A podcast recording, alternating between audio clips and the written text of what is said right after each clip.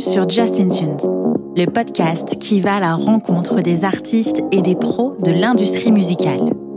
Ici, on parle de musique, de carrière, de galère, de créativité, de talent et de passion. Je suis Justine, fondatrice du podcast et chef de projet pour les entreprises culturelles et projets créatifs. Chaque semaine, je me mets au défi de pouvoir vous partager un max d'infos et d'inspiration pour propulser vos projets. Je vous laisse et je vous souhaite une bonne écoute. Hello Jean-Paul. Salut Justine. Tu vas bien? Très bien et toi? Ça va, merci. Merci beaucoup d'être avec moi aujourd'hui dans le podcast. De rien, avec plaisir. Je suis très contente. Euh, est-ce que tu peux te présenter, s'il te plaît? Oui, je m'appelle Jean-Paul Rigaud, j'ai bientôt 50 ans. Et euh, ouais, et euh, je cumule entre euh, ingénieur du son et directeur technique, tour manager, enfin voilà, dans le spectacle vivant. Quasiment exclusivement, pas de cinéma, pas de, pas de télé, très peu. Voilà, spectacle vivant et enregistrement studio. Voilà. Ok. Alors, en toute honnêteté, euh, ton métier, tes métiers, ce sont des choses que je ne connais pas vraiment, en tout cas que je connais de loin. Je suis toi non plus? Bon, on va le découvrir ensemble. Et c'est Romane qui m'a vraiment euh, sollicité pour euh, pour t'inviter aujourd'hui, euh, puisque tu as un parcours apparemment de folie. Et j'aimerais qu'on discute un peu de tout ça, que tu me parles voilà de ce que tu as fait, par où tu as commencé, quelles sont tes expériences et ce que tu as fait pour en être là aujourd'hui avec moi au téléphone. Pas de souci. Euh, par quoi tu veux que je commence? Compliqué. Ah bah par le début. Alors déjà, quand est-ce que tu as débuté dans la musique? Alors j'ai commencé à prendre des cours de piano à l'âge de 7 ans. J'ai fait du piano de 7 ans à 17 ans. Ok. Mais vu que j'en avais un peu rien à faire, je, je suis incapable de jouer du piano actuellement. Pas du tout. Tout perdu. Voilà. J'écoutais pas grand chose. Mais je pense que c'est peut-être ce qui à l'époque m'a m'a permis de développer un peu mon oreille parce que vu que je travaillais pas et que je m'en fichais un peu, euh, quand on travaillait des morceaux, je demandais à ma prof, vous pouvez pas me jouer le petit bout qu'on doit travailler? Elle me jouait le petit bout qu'on a travaillé. Hop, je regardais ce qu'elle faisait, mhm. et puis je rejouais euh, ce qu'elle venait de me faire. Voilà, donc je faisais tout avec mes oreilles, avec mes yeux, et pas trop, euh, pas trop autrement. J'ai pas trop lu, euh, j'ai pas trop lu la musique. Ça, je l'ai réappris un peu plus tard, même si je galère, que longtemps que j'ai pas lu, hormis le, tout ce qui est rythmique. Si on me donne une partition, j'arrive à suivre pour savoir où on en est, euh, si nécessaire, et des choses comme ça. Mais mhm. je, suis incapable de, de, suivre une partition et de jouer, euh, faire de la musique. D'accord. Même si j'ai joué de plusieurs instruments, ça a toujours été, euh, ça a toujours été en autodidacte quasiment et et avec mes oreilles. D'accord. pourquoi avoir commencé aussitôt? C'était une volonté de tes parents? C'était une demande de ta part? Moi, je pense que c'était une volonté de ma maman qui aurait toujours adoré faire ça et qui n'a jamais pu le faire, malheureusement, et qui, euh, à moi et mes deux frères, euh, j'allais dire a imposé ça, c'est pas méchant, mais elle l'a bien fait, hein, puisque je pense qu'aucun de mes frères ne le regrette. Mhm. Et euh, moi, ce que je regrette juste, enfin non, je le regrette pas, je suis pas spécialement de regret, mais c'est vrai que ce qui est idiot, c'est que vu que c'était une petite obligation, mais on n'y a pas mis le cœur qu'on aurait, qu'on aurait dû y mettre. C'était c'était euh, c'était une euh, un devoir, enfin un devoir euh, scolaire. c'était voilà, c'était ça. Voilà, c'était un c'était un cours en plus. D'accord. Et non pas un amusement. Et j'attendais qu'une chose, c'était d'avoir fini parce qu'elle nous filait toujours un petit bonbon et puis j'allais à la piscine après.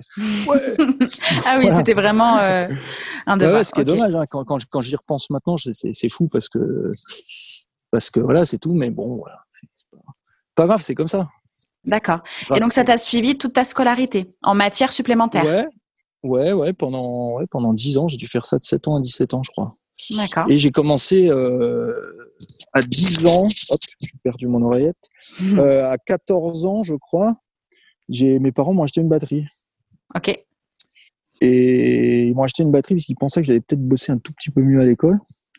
Et ça n'a pas spécialement fonctionné. Je ne suis pas spécialement mauvais, mais, mais je, je, je vivais, je, depuis le CM2, je pense que les profs ont dit que je vivais sur mes acquis, je sais pas comment j'ai fait, mais voilà, j'ai toujours été doucement mais sûrement. Mhm. Et ça n'a pas fonctionné. Et j'ai fait un groupe avec un copain de mon école et un de mes frères, autodidacte aussi. D'accord. Euh, de là, j'ai rencontré un orchestre de bal euh, qui était de ma région, Pont-à-Mousson. D'accord. Et qui m'ont pris rapidement sous son aile, ce qui, enfin, sous leur aile, ce qui fait que même si j'étais jeune, j'avais 15, 16, 16 ans à l'époque, euh, j'allais avec eux les samedis au bal, euh, je poussais des caisses, euh, je regardais ce qu'ils faisaient, puis je me suis retrouvé euh, assez vite euh, derrière une table de mixage. D'accord. Parce que c'était le, leur, c'était le, c'était le père des, des trois musiciens principaux qui, qui géraient un peu l'orchestre et qui géraient un peu la partie technique. D'accord. Et du coup, j'ai fait ça. Et ça t'a plu ça s'est passé? Bah alors ouais, enfin. C'était cool. Ouais, c'était cool. Voilà, c'était cool. C'était cool. J'ai continué mes études et j'ai fini. Et après, euh, je me suis mis à travailler dans un truc qui n'a rien à voir. Je bossais dans un centre de recherche euh, chez Philips ah sur des lampes. Voilà, donc rien à voir du tout. Et euh, j'ai continué à faire des cours du soir et j'ai et continué la musique. Mmh. Et euh, le clavier de cet orchestre-là m'a emmené euh, dans pas mal de trucs qu'il faisait, dont dans un studio d'enregistrement où j'avais jamais été. D'accord. Et j'ai sympathisé avec le patron. Et quand je suis parti, euh, ça va pas te dire grand-chose si je te parle de service militaire. Euh... Hein? Bah ouais. non, bah si, donc, quand même. Euh, non, mais j'ai 28 ans, je suis pas non plus ouais. hier, mais si, non, si, quand non, même, effectivement. C'était plus. Donc, euh, je suis parti faire mon service militaire, 92-8, et en revenant de mon service, j'ai rien dit à personne. Je me, j'ai demandé à être licencié de mon job, et puis j'ai été au studio tous les jours, et j'ai été embauché un peu plus tard au studio. Mmh. J'ai arrêté tout. J'avais parallèlement à ça une carrière de musicien. Je faisais de la batterie. Donc, studio d'enregistrement uniquement. Voilà, studio d'enregistrement et je faisais toujours de la musique. Même avec ce groupe-là. Alors après, j'ai arrêté parce que après j'ai arrêté avec cet orchestre-là parce que je faisais d'autres choses. Je faisais de la pu du bal. Je, je, je jouais avec des un groupe de country, après un chanteur de rock. Enfin, je fais pas mal de choses. En tant que batteur. Et, euh, en tant que batteur, ouais.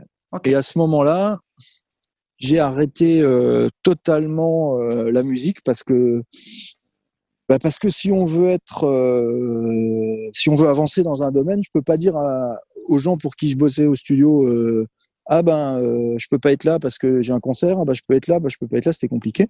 Donc j'ai fait un choix à un moment donné d'arrêter totalement la musique. J'ai arrêté euh, T'avais le quel âge? studio. Oh, J'avais 22 ans. D'accord. Je pense. 22 ans. Euh, j'ai j'ai connu au studio un j'ai enregistré un groupe qui était en fait des gens que j'avais déjà rencontrés avec qui on avait déjà fait des coplateaux avec un groupe de rock avec lequel je jouais. D'accord. Et l'enregistrement s'est plutôt bien passé, l'album est sorti et là il y a le, le leader de ce groupe-là qui m'a dit ah bah tiens euh, moi j'étais à Nancy à l'époque entre Nancy et Metz en fait mm -hmm. et euh, m'a dit ah bah il y a une il y, a une société avec qui on travaille euh, qui nous sonorise régulièrement là qui cherche quelqu'un pour faire du son des retours euh, j'avais jamais fait ça de ma vie j'avais fait ça au bal mais euh, tranquillement quoi je veux dire mm -hmm. c'était pas enfin pas en pro et tout et bah je dis ouais pourquoi pas parce que je pour certaines raisons je voulais arrêter donc le studio d'enregistrement d'accord et donc j'ai fait l'espèce d'audition à ce truc-là et c'est parti. Le mec il m'a dit ouais ben ouais si tu veux t'as qu'à venir. Bon ok super. Alors moi qui n'y connaissais rien du tout, enfin ou très peu, je lui ai simplement dit ah ben euh, je peux venir jeudi, euh, je monte la régie, euh, comme ça je regarde ton câblage, ton matos pour être sûr. Et ouais ben, oui oui il m'a dit pas de souci, tu viens au dépôt. Je suis au dépôt, j'ai tout installé mon histoire et j'ai dit putain comment je vais faire? J'y connais rien. Enfin, j'y connais peu, peu de choses, quoi. Et là, on attaquait. C'était une société de prestation. Alors, je me souviens plus quel était le premier groupe, mais c'était que des groupes euh, qui avaient pignon sur rue, quoi. Et à l'époque. Tu peux en citer euh, quelques-uns? Oh, alors à l'époque, j'ai fait beaucoup de, beaucoup de monde à cette époque-là, mais je, t'avoue que j'ai plus du tout de souvenirs. C'est vraiment, il y a tellement longtemps, je pourrais même, je pourrais pas te dire. Si je okay. sais que je me suis retrouvé, euh, un de mes premiers, mes premières claques, c'est, je me suis retrouvé toujours avec ces, dans, dans les premières dates de ça, où j'ai fait l'accueil retour pour euh, euh, Jimmy Cliff. Oh. Et, okay. le, et le mec qui est venu euh, mixer Jimmy Cliff, c'était c'était un Jamaïcain, là, c'était une légende vivante. Et là, j'ai pris tout de suite, là, on voit les, on prend une belle baffe et, mm -hmm. et c'est génial quand on est gamin, quoi. Bien sûr. C'est génial. Voilà, et puis de fil en aiguille, euh, donc j'ai bossé chez ce prestataire-là, après un autre prestataire. Et tu n'avais euh... pas de diplôme du tout en, en ingénierie sonore Rien, euh, du, rien tout. du, tout. Rien à du chaque tout fois, tu apprenais sur le, sur le tas Ouais, j'ai appris sur le tas beaucoup. Sur okay. le tas of swing, d'ailleurs, comme dirait d'ailleurs euh, ouais, j'ai appris sur le tas. euh, en rencontrant des gens. Alors malheureusement, j'ai eu une chance dans mon métier, mais qui était aussi une malchance, c'est que beaucoup beaucoup de groupes à l'époque venaient avec leur ingé façade, mais personne au retour. Donc quand on était au retour, ce qui était vachement bien, c'est qu'on était quasiment sûr de mixer tout le temps. Alors que quand on était à la face, on faisait de l'accueil, c'est-à-dire on prépare la Ferrari et puis et puis on la touche pas parce qu'il y a, il y a l'ingé du groupe qui vient et, et qui prend la Ferrari et qui part avec. Et puis après, il nous la ramène, on la range, on la remet dans le camion. Je, visuellement, ça me parle, mais est-ce que tu peux euh, expliquer la différence entre un G façade et un G retour, s'il te plaît? Eh ben, en, en, fait, euh, il y a deux dans le son. On va dire qu'il y, y, y a, deux, souvent il y a deux régies, voire plus sur le plateau. C'est-à-dire une personne que vous vous voyez très souvent quand vous allez au concert, c'est la personne qui est dans la salle, au milieu mhm. du public, mhm. d'accord, avec des, des, tables de mixage euh, plus ou moins grandes. Mhm. Et il y a l'équivalent de ce monsieur-là, le pendant, euh, caché à côté des musiciens et qui lui va s'occuper uniquement du son des musiciens. D'accord. Voilà, chaque musicien a un petit retour, une petite enceinte. Alors maintenant, ça a évolué. Euh, tout, maintenant, on est en, euh, on a des beaucoup euh, beaucoup de retours sont faits en, en in enfin sont directement dans les oreilles avec des petits casques moulés, d'accord? Mais ça, en règle générale, cette personne-là, vous la voyez pas beaucoup, mhm. et elle est en charge des écoutes des musiciens. Quand vous voyez en règle générale un musicien qui fait un petit signe plus fort, moins fort, ou des choses comme ça, et eh ben mhm. il le fait à l'ingé retour qui est en charge de leurs oreilles. D'accord. Voilà. Et du coup, moi j'ai fait ça pendant super longtemps. Mhm. Et ce qui était super, c'est que eh ben on mixait, on mixait, on mixait, on mixait, on mixait tout le temps, quasiment tout le temps. Il y avait personne au retour euh, avec les groupes. Donc du coup, ça c'était c'était vrai. Alors s'il y avait un côté enrichissant, sauf que du coup j'ai j'ai côtoyé peu de, de mixeurs avec moi pour, bah, pour apprendre, parce que, mhm. comme je l'ai dit, moi, malheureusement, j'ai appris toujours sur le tas, donc euh, j'ai côtoyé peu de mixeurs, et ça, alors l'avantage de mixer directement, c'est super, mais je pense que j'aurais gagné une paire d'années à être le sbire de d'un bon mixeur et de écouter ce qu'il fait, de discuter, et je, je pense que j'aurais gagné du temps à, à faire ça. Alors, c'est parce qu'il n'y en avait pas beaucoup à l'époque ou euh, c'est parce que c'était vraiment quelque chose de euh, gardé précieusement en bonne pratique euh, Non, c'est parce que, ouais, comme, je disais, à l'époque, les, beaucoup de groupes ne tournaient pas avec leur technicien mmh retour. Ils avaient le technicien phasal, mais pas le technicien retour. À partir du moment où on a commencé à, à augmenter nos, nos nombres de tranches, à commencer à avoir des séquences, à commencer à avoir tout un tas de choses, l'écoute, des musiciens devenait de plus en plus précise mm-hmm. et demandait au-delà de, de, de, d'avoir un savoir euh, technique pour pouvoir assurer un, mix correct, assurer de connaître les titres. D'accord. Comme le mec qui est à la face. Comme le mec qui est à la face, le pourquoi, pourquoi il y a un mixeur euh, avec un groupe, c'est pas spécialement qu'il est peut-être meilleur ou moins bon que, que celui qui nous accueille, c'est que simplement on connaît par cœur le show, on sait ce qu'il mhm. faut à quel moment et ainsi de suite. Et y a, on suit, on suit l'esthétique qui a été demandée par l'artiste ou que nous on a créé et qui est, et qui est nécessaire à cette musique-là. Et c'est vrai que plus ça c'est compliqué, plus ça a évolué, et eh ben tout d'un coup les, les, mixeurs retour, alors sauf sur les grosses productions, hein, sur les mmh énormes productions, euh, ça c'est arrivé très vite. Mais sur les productions, on va dire euh, moyennes, voire régionales, ou genre de choses, ben, c'est vrai qu'il y avait jamais personne euh, au retour. Et du coup, moi j'ai fait beaucoup, beaucoup, beaucoup d'années comme ça au retour, et c'était chouette quoi. D'accord. Et ensuite? Voilà. Ensuite, ensuite est arrivée une époque, l'ère du numérique a commencé à arriver. Mm-hmm. Et euh, cette fameuse boîte dans laquelle j'étais, euh, ben, j'en ai parlé. Je dis, les gars, le numérique, ça arrive, les consoles numériques, faut peut-être qu'on teste, faut peut-être qu'on fasse des choses, faut peut-être qu'on en ait. Faut... Et en fait, on, le patron, qui était quelqu'un de vraiment super, il n'a pas suivi ce, ce, ce passage-là. Mm-hmm. Et moi, j'ai décidé, j'ai dit, mais c'est pas possible, je peux pas faire ce métier-là, puis passer à côté de ça. Et du coup, ben, j'ai été voir mon banquier mmh et je lui ai demandé ce que ce que serait possible d'avoir un petit crédit pour acheter euh, pour acheter une console numérique. Et puis ils m'ont laissé un petit, ils m'ont autorisé. J'ai acheté une petite une console numérique qui était un petit peu, enfin, j'allais dire la référence à l'époque, qui était une 02R Yamaha que j'avais fait rééquiper de plein de choses de préampli parce que bon, il y a des choses qui étaient un peu délicates à l'époque sur cette console quand on faisait du live, donc on rajoutait des cartes, on changeait des préamplis, on faisait pas mal de choses. Et du coup, je me, c'était pour moi la seule façon de, de côtoyer, de côtoyer ce, nouveau, cette nouvelle technologie parce que le, le problème, si le patron dans laquelle, alors même si tu es intermittent, principalement tu bosses, allez, surtout à l'époque, c'était un peu les guéguerres entre les boîtes. Moins maintenant, sauf exception, mais dire, maintenant on peut aller bosser dans une boîte, la semaine d'après tu vas bosser dans une autre, tu en as une autre qui t'appelle parce qu'il y a un renfort. C'est un petit peu plus souple. À une époque, euh, si tu bossais dans telle boîte, il fallait surtout pas aller bosser dans une autre. C'était alors que tu étais intermittent et que tu es censé pouvoir travailler euh, chez tout le monde. Mais l'intermittent, c'est un petit peu, dans certains cas, c'est aussi un petit peu le savoir-faire des, des entreprises.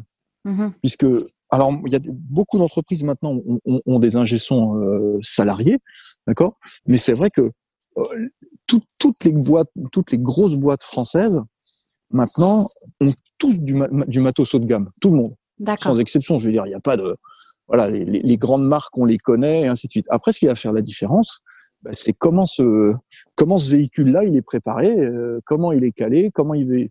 Enfin, c'est tout ça et ça, c'est le savoir-faire ça passe par le savoir-faire. Et c'est vrai que bah, à une époque, euh, enfin, c'était pas bien vu, quoi. Si tu bossais pour euh, une boîte, il fallait pas les bosser pour une autre. C'était rare de. Ça dépendait des jobs. Hein. Ça mmh dépendait des jobs. Effectivement, quand tu étais, quand étais road, c'est-à-dire quand tu étais manutentionnaire et que tu faisais de la chargement, des chargements, des choses comme ça, bon, bah là, tu pouvais bosser à gauche, à droite. Mais mmh et qu'il y avait un savoir-faire un petit peu plus important, c'était compliqué de dire, ah bah tiens, ce week-end, euh, telle boîte m'a demandé. Et puis, bah, enfin, D'accord. Et pour revenir, euh, pour revenir au, à ça, eh ben, euh, moi j'avançais donc avec ma fameuse console numérique et puis ça se passait rien là dans, dans cette boîte là. Et j'ai justement fait bah, ce que je viens de te dire qu'il fallait pas faire. Mhm. J'ai quelqu'un que je connaissais pas qui m'a dit ah bah tiens il cherche un, quelqu'un qui connaît les consoles numériques là une, autre boîte qui était dans les coins de là où j'étais mhm. cherche des gens qui maîtrisent sur les consoles numériques. Puis moi ce, et à cette époque-là on n'avait pas beaucoup de boulot. Euh, bah, je dis bah je vais aller voir euh, je vais aller voir comment ça se passe. Et puis ça s'est plutôt bien passé euh, et le mec m'a retenu en me disant bah ouais écoute euh, voilà on y va. Quelqu'un qui a compté d'ailleurs beaucoup beaucoup beaucoup pour moi au niveau au, niveau du son c'est un monsieur qui s'appelle Dominique MS d'accord. Et grâce à qui j'ai fait tellement de choses encore après voilà beaucoup beaucoup de choses. Et je me suis retrouvé à travailler avec ce monsieur là qui était qui était hors du commun, on va dire, à tout niveau, euh, qui avait une maîtrise de tellement de choses. Euh, enfin, génial. Enfin, voilà. Et là, j'ai commencé à côtoyer quelqu'un euh, où j'apprenais, en plus de travailler avec lui en binôme, c'est-à-dire que lui, en général, faisait la face, moi, je faisais le retour. Mhm. Et ben, on a avancé sur les consoles numériques. On a, moi, j'avançais sur l'audio en même temps, sur des choses que j'apprenais. Enfin, ouais, c'était génial. Et puis, de fil en aiguille, euh, de cette boîte-là. J'ai commencé à travailler à cette époque-là pour des artistes. Alors, quel était le premier artiste pour lequel j'ai travaillé? C'est bien, tu poses les euh, questions tout seul. ouais, ouais, mais alors... Je, je, je en autonomie complète. Du tout. Ouais, mais tu, tu sais, à 50 ans, quand tu demandes de raconter ta vie, euh, ça peut prendre du temps. Euh, je ne sais, écoute, je sais plus quel artiste. C'était peut-être Michael Miro. C'était peut-être le début de Michael Miro. D'accord. Et là, pareil, remplacement. Euh, je, je, je, alors non, ah oui oui si, je bossais déjà sur d'autres choses et un jour je me suis retrouvé bêtement, euh, je me suis retrouvé bêtement à 5 heures du matin à, à, à, Lyon à reprendre un temps pour rentrer en Lorraine. Mmh alors une mine déconfite parce que bien sûr on avait fini à je sais pas quelle heure. Et là je croise un copain avec qui euh, j'ai joué super longtemps, euh, j'ai fait plein de choses, puis perdu de vue parce que lui justement il a arrêté la musique pour pour être patron d'une, pour monter sa boîte de production. D'accord. Voilà. Puis on se dit, ouais, qu'est-ce qu'on fait là? Qu'est-ce que tu dis Qu'est-ce qu'on fait là? Qu'est-ce que tu dis Bon, voilà. On a dormi chacun deux heures dans le train et puis on a été euh, discuter un peu au bar. Et puis là, il me, dit, ah, mais tu fais ça? Ben, Je lui ai expliqué où j'en étais, ce que je faisais. Il me dit, ah, bah, à l'occasion, si tu veux, je te. Je lui ai dit, si tu as besoin, tu m'appelles. Et puis si je peux te rendre service, pas de souci. Ça n'a pas raté, il m'a rappelé. Il me dit, écoute, euh, j'ai un petit service, je voudrais produire une chanteuse là, mais j'ai besoin d'enregistrer un, un, truc pour voir si on signe, si on signe pas, si on fait, si on fait pas, machin et tout. Euh, combien tu me demandes? Ben, Je dis attends, on va déjà faire et puis je te propose un truc, on fait, ça passe, et ben on travaille ensemble, ça passe pas, et ben voilà, ça passe pas, ça passe pas, c'est tout. Alors qui était ce monsieur, qui était cette chanteuse? Alors ce monsieur était Thierry Cornolti. D'accord. De Cornolti Productions, qui, était un super tromboniste avec qui j'avais bossé à l'époque. Euh, sur, des projets qui n'avaient rien à voir. Et euh, la chanteuse, je me souviens plus de son nom, qui était très bien d'ailleurs. On avait fait un morceau super. D'accord. Et donc toi, il fallait que tu euh, l'enregistres en studio. voilà, moi je l'ai enregistré, tout ça s'est bien passé, c'est cool, c'était chouette. Mais a priori, bon bah voilà, ça a, ça a pas donné suite à, euh, voilà, avec, avec cet artiste-là, ça n'a pas donné suite. Et puis ouais, c'est pas grave, hein, c'est le jeu de ma pauvre Lucette, hein, c'est comme ça. Mhm. C'est et euh, quelques jours plus tard, euh, Thierry me rappelle en me disant, bah, écoute, on est dispo. Euh, est-ce que tu es dispo euh, deux dates Un jeudi, un samedi, je m'en souviendrai tout le temps. Un jeudi, un samedi. Bah non, j'étais pas trop dispo. J'ai dit bah, pourquoi faire? Et puis il me dit bah voilà, on, on est avec Michael. Euh, Michael Miro commençait avec son Dame Dame Déo. Alors moi, je savais pas qui mhm. c'était à l'époque. Euh, à cartonner, mais comme un fou. Et il y avait deux dates où euh, le, le, le ringer était malheureusement pas dispo. D'accord. Et bah, je me suis débrouillé. Et j'ai dit, bah ok, je viens. Et première date, Forest National, euh, donc à Bruxelles. Donc mhm. là, c'est le Bercy euh, belge, en fait. D'accord. Et on était en première partie de Christophe Mallet. Okay. Et le lendemain, euh, le le fameux samedi, là, ça devait être au Zénith de Nancy en extérieur, un truc de ouf. Et donc on a fait cette première date, qui s'est a priori pas trop mal passée. Et du coup, j'ai rencontré Michael, on discutait un petit peu. Et euh, la date suivante du samedi, c'est annulé. Je ne sais plus ce qu'il y avait eu, pourquoi. annulé, mhm. bon, pas grave, tant pis. Et je me suis fait remplacer pour rien, mais une fois de plus, c'est le jeu. C'est ça. Et, euh, et puis voilà, il te file en aiguille, il m'a rappelé une fois, et puis Michael m'a dit, bah, écoute, tu veux rester avec nous? Bah, J'ai dit, écoute, je vois avec Thierry, et puis si Thierry veut, euh, moi, volontiers. Et hop, c'était parti comme ça, et depuis, eh ben, je bosse avec Cornolty Productions beaucoup, euh, depuis X temps, et comme je te disais euh, tout à l'heure, là, c'était voilà, équipe super, gens super, et c'est cool, et, et on en profite, et c'est marrant parce que ça se croise, puisque euh, on, on, parlait euh, d'un artiste euh, avec qui on tourne maintenant, qui est Sylvain Areg, qui est mhm. aussi qui, qui, est maintenant dans cette prod là aussi. D'accord. Et, et voilà, on en parlait tout à l'heure. Et tu as interviewé aussi Sylvain. C'est ça. C'est marrant, quoi. Tu étais en totale autonomie euh, dans l'enregistrement, là, puisque tu, tu fais l'autopromo d'un autre épisode, d'un oh, artiste. non, c'est pas de l'autopromo, des. je pense qu'il y a des choses importantes. Il y, a des croisements importants. Totalement dans la vie, au-delà de, de, travailler bien, pas bien ou de, quoi que ce soit, tu peux travailler bien toute ta vie et peut-être jamais croiser les bonnes personnes euh, mm. et, et, et, du coup euh, faire autre chose.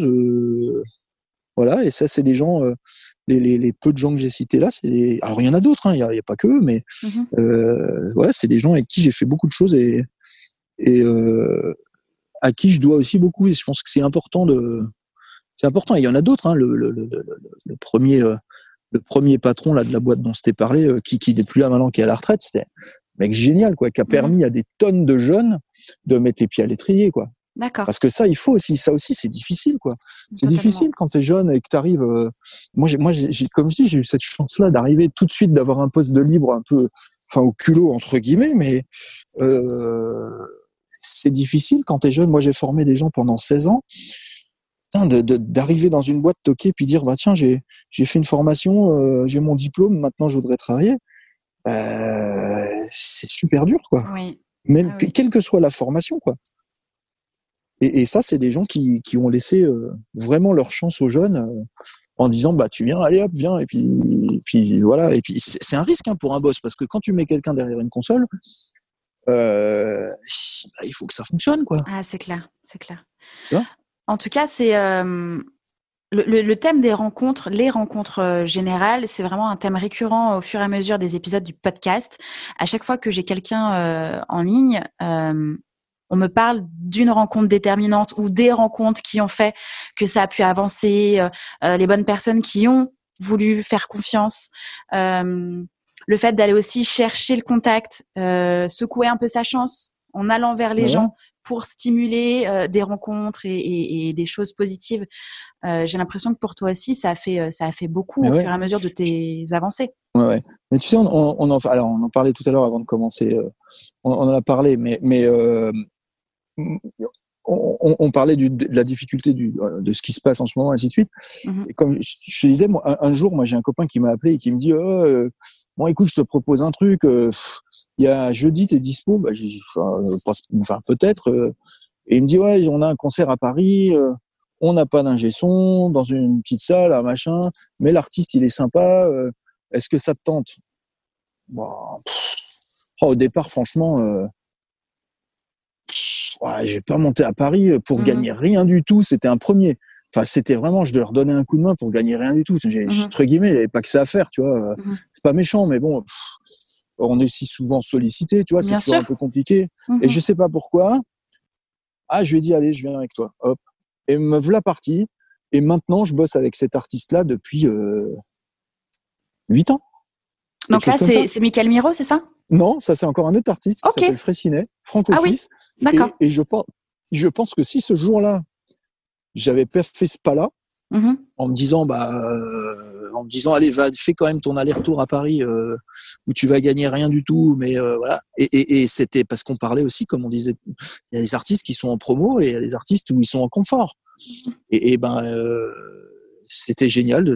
Et, cet artiste-là, maintenant, avec qui on a fait des, petites salles, mhm. euh, du, développement, de plein de choses, et ben maintenant, c'est un mec qui commence à être connu, reconnu.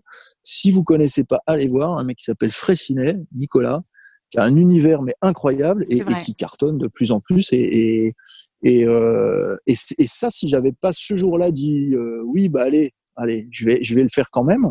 Mhm et ben je serais passé à côté de plein de choses et artistiquement et humainement euh, par rapport à tout, tout, tout ce qu'on j'ai fait avec lui depuis des années et des années. Et, c'est génial. Et c'est quoi? C'est ton intuition qui t'a tu t'as senti qu'il fallait que tu ailles quoi?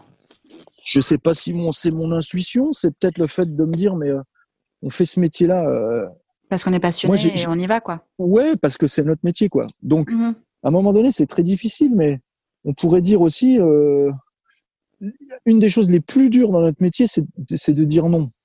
Mm-hmm. On peut pas dire non. Pourquoi? Parce que, bah, comme tu viens de le dire, souvent c'est un métier de passion.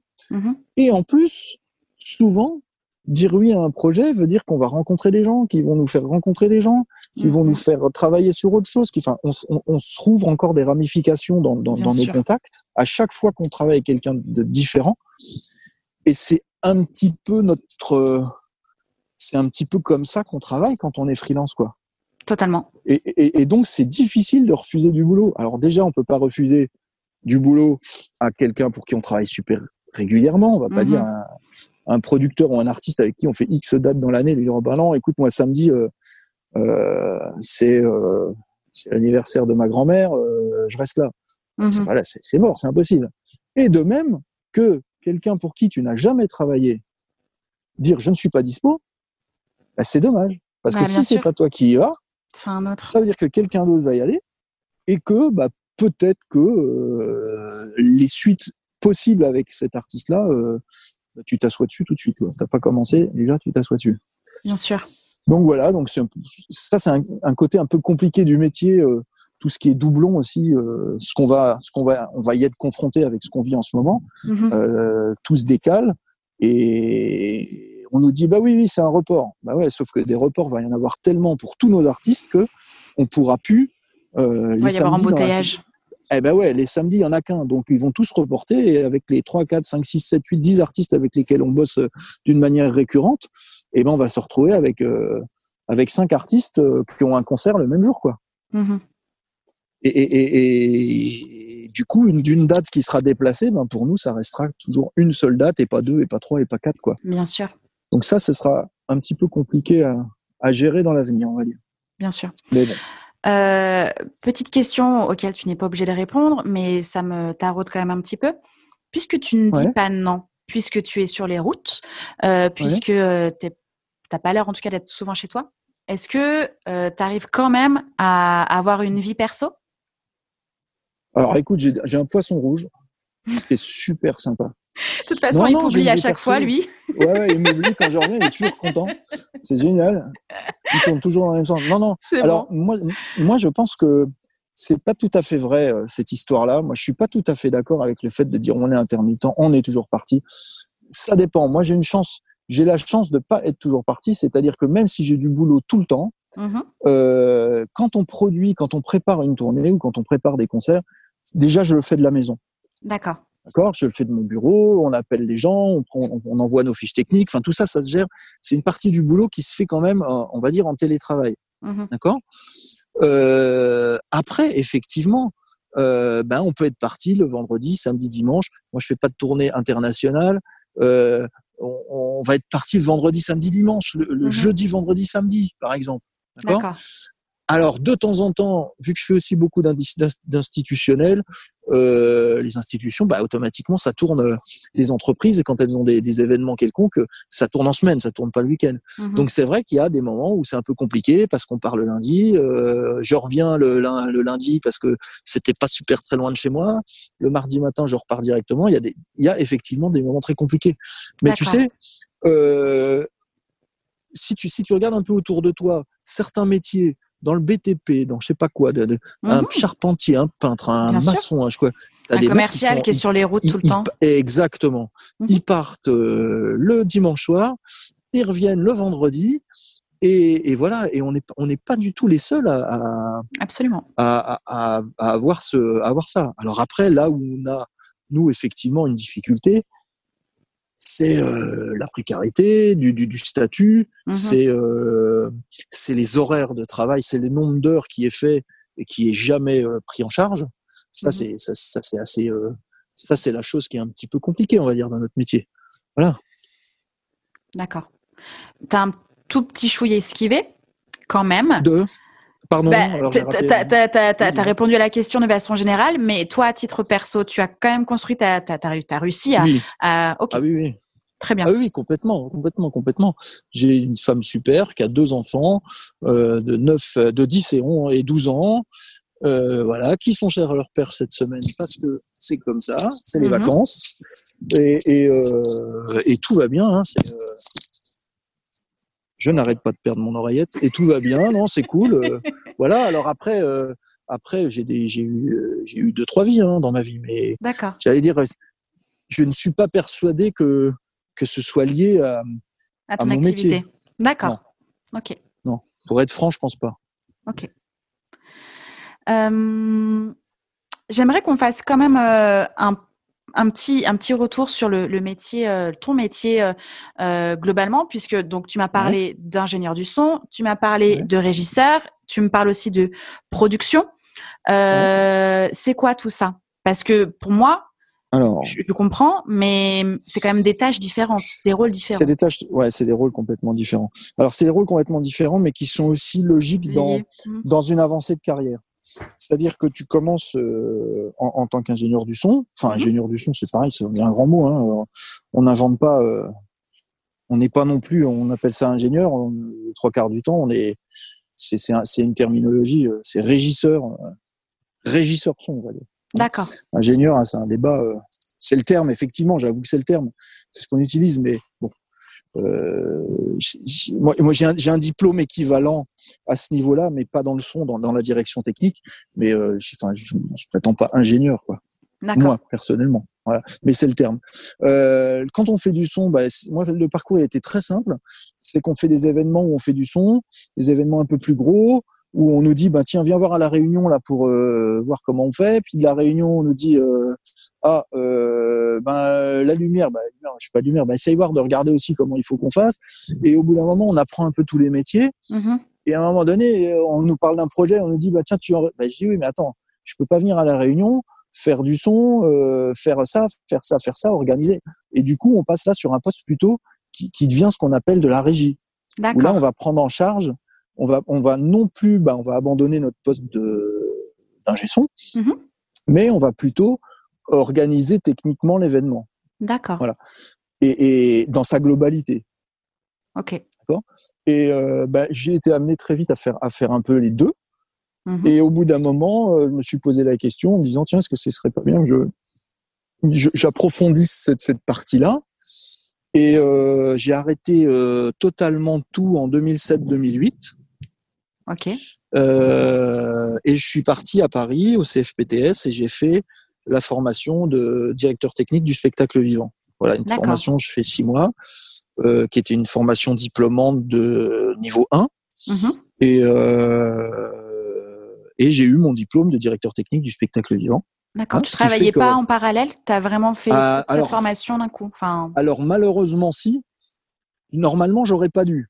D'accord. Mais au moment de faire notre examen final et, de monter notre gros dossier et tout, j'ai une, j'ai ma première méga belle tournée, euh, euh, on va dire nationale, qui est arrivée pile quand euh, j'ai fait cette formation-là. D'accord. Et les gens au CFPTS m'ont dit clairement, ils m'ont dit, écoute, c'est vrai que c'est ton travail et quand tu vas ressortir, tu vas être obligé de continuer à le faire. Mhm. Et ils m'ont dit, en revanche, pas de passe droit. C'est-à-dire que ton examen, c'est le même. Tu rates des cours. Euh, euh, si tu rates des cours, bah, tu te démerdes. euh, et ton examen à la fin, ton dossier, c'est le même que tout le monde et basta.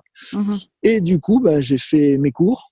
Et au moment de, et puis j'ai, je suis parti dans toute la France euh, faire une tournée magnifique que je regrette pas du tout. C'était laquelle de tournée?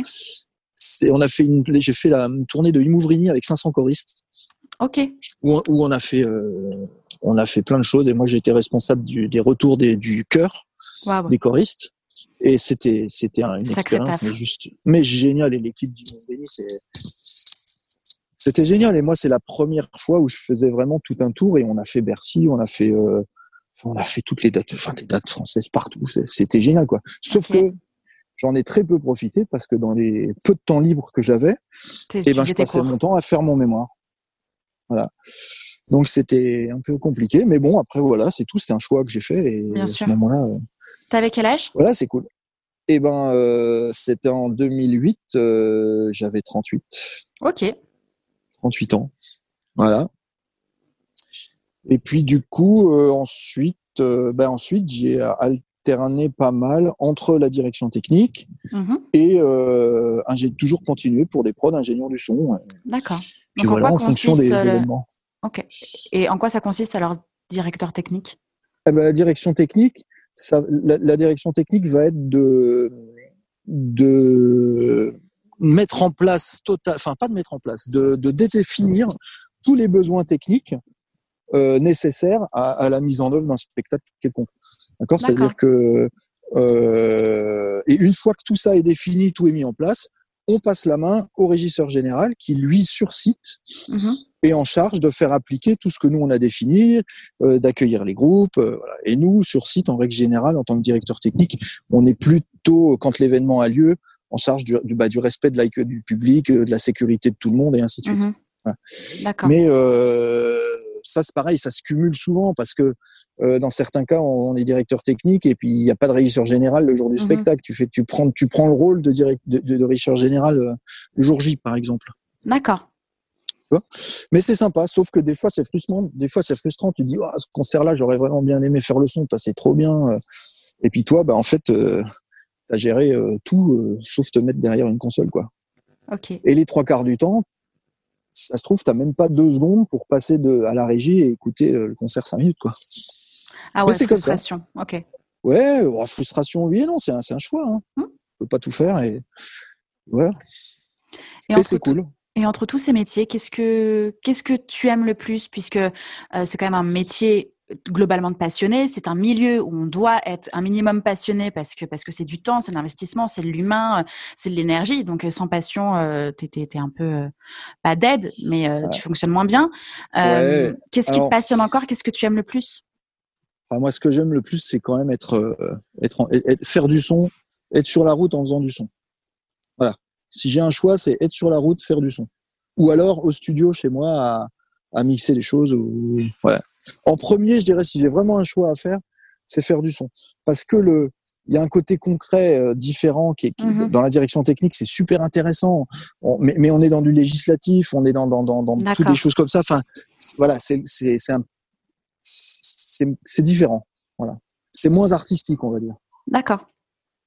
Mais euh, je, je, je renie pas ça. euh, je, je, prends, on prend aussi un super pied à avoir monté un projet d'enfer où il y a des difficultés euh, énormes euh, techniques parce qu'on doit accueillir euh, euh, des grues, des systèmes, des régies, des trucs hein, de ouf.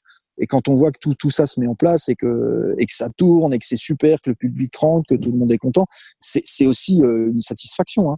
Évidemment. Mais, mais, euh, mais ça remplacera jamais le moment où tu es derrière ta console et que tu es dans la salle, le public est là, et puis tout d'un coup, pouf, il y a le noir. Tu vois, ces petites, ces petites secondes-là, où, où là, il y a le début du concert, tu sais pas ce qui va se passer, tu te dis, voilà, est-ce que tout va bien, même si tu as tout checké, comment ça va s'ouvrir, comment ça va sonner avec le Mhm. public dans la salle, euh, l'artiste est en forme, pas en forme, où ça envoie, et puis hop, tu as les premiers applaudissements, les premiers cris et tout, puis ah, ça, ça c'est un truc qui est irremplaçable, je trouve. Mhm. Enfin, pour moi. Pour moi, c'est toujours le, le, le cri du public qui, qui, qui fait, euh, enfin les applaudissements créent du public et, de voir les yeux des gens là qui qui qui motive ça. Dans Imouvrini, là, la tournée, dans, la tournée dont j'ai parlé tout à l'heure, mm-hmm. il y avait une première partie du spectacle qui était sans les chœurs et il y avait un, une énorme tenture qui séparait les chœurs du public. Personne ne voyait qu'il y avait il y avait 500 choristes derrière quoi. Et sur un titre, à un moment euh, spécifique, le chef paf lève la main et là pouf tout le rideau tombait. Et les voix, les 500 voix commençaient en même temps. Et au début, bah, tu regardes le chef, et après tu regardes la tête des gens dans la salle. et là, tu vois les yeux des gens qui découvrent ça, et, tu, et tu te dis, bah voilà, c'est cool quoi. La On a bien fait d'être là, et, puis là, même si tu as galéré toute la journée parce qu'il s'est passé quoi que ce soit, euh, c'est fini, c'est balayé tout de suite quoi. Ouais. C'est ce qui est génial dans notre job je pense que je pourrais me mettre euh, à pleurer à chaque début de concert. C'est euh, effectivement le moment où il y a le noir tu sens cette espèce de boule de feu qui qui qui, qui, qui, est, partout en fait, qui, est dans toi, qui est chez les gens, c'est ça? Et les, les, les, les, premiers faisceaux de lumière, euh, le, premier son qui arrive, mais j'en ai les larmes aux yeux, hein, c'est ça. Et, et, je pourrais mettre à chialer euh, de d'être tu sais, c'est ce sentiment d'être. Ouais, il y, y, a un truc toujours. Ouais, euh, c'est, je sais pas. C'est magique. Ouais. C'est bah magique. C'est ce métier qui est, comme ça et qui, qui, qui, qui nous fait vivre hein, quelque mmh. part. C'est cette magie là qu'on a, qu'on, c'est cette magie et c'est ce sourire que, enfin, je trouve qu'on apporte aux gens, euh, comme comme quelqu'un qui va qui va passer un super moment parce que dans son assiette il a un truc merveilleux qui a été mmh fait par un chef euh, géant et que voilà et ben je pense qu'un concert peut faire le même effet et toutes les petites mains euh, qui sont à, qui ont participé, ils, ont leur, euh, ils ont leur, euh, ils, ont mis leur patte aussi, quel qu'il soit. Quoi. Mmh.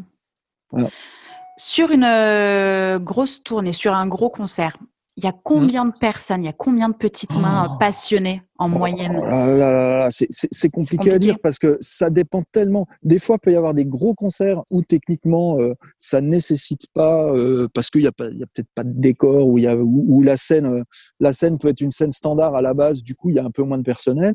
Et quand quand il y a vraiment des quand il y a vraiment des gros gros événements. Euh, où il y a des vraiment beaucoup beaucoup de semis si on est dans un stade ou les choses comme ça. Alors j'en ai fait peu mais j'en ai fait quelques-uns. Euh, là les, gens ça va ça va il y a du personnel ça va jusqu'à 150 200 200 personnes. Parce qu'il faut que ce soit rangé euh, en deux heures. Mmh parce que le lendemain ça repart ailleurs. Donc euh, enfin c'est voilà. Ok.